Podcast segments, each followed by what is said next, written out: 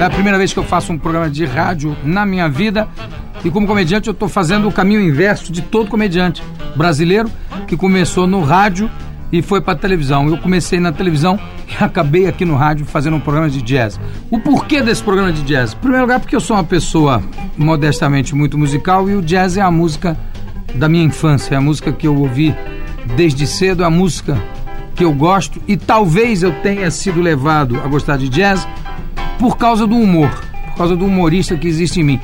E ela toca, através do blues, ela toca na, na tua melancolia, no banzo, né? Porque blues, o pessoal às vezes traduz como tristeza, nostalgia, é o que o, o nosso negro aqui sentia, chamava de banzo.